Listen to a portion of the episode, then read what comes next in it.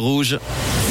C'est un truc de fou sur Rouge. Pour le truc de fou du jour, direction l'Espagne pour parler notamment des animaux.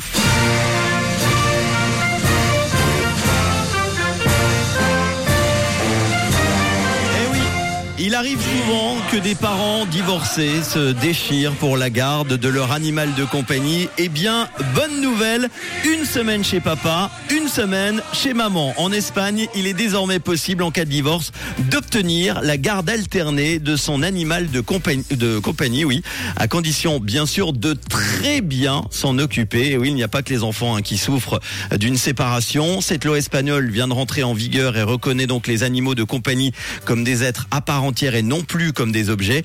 Alors, je vous présente euh, Panda. Panda, c'est un chien. Eh. Voilà, bonjour Panda et Maria Fernanda Tomala, sa maîtresse. Ils sont inséparables. Cette dernière a été la première en Espagne à obtenir la garde alternée pour son animal. Le juge a décidé que la garde, c'était un mois chez l'un, un mois chez l'autre et que les frais vétérinaires devaient être divisés par deux. Après quelques mois, son ancien compagnon a finalement renoncé à son tour de garde, mais l'affaire a contribué donc à changer la loi.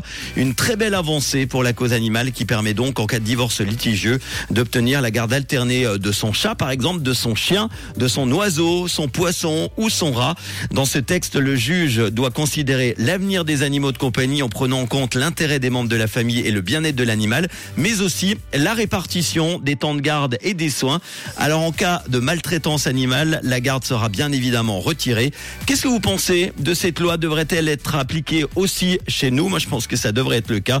Aux yeux de la loi 6, je vous rappelle que votre animal de compagnie est toujours en 2023 considéré comme un objet. Vous pouvez réagir 079 548 3000.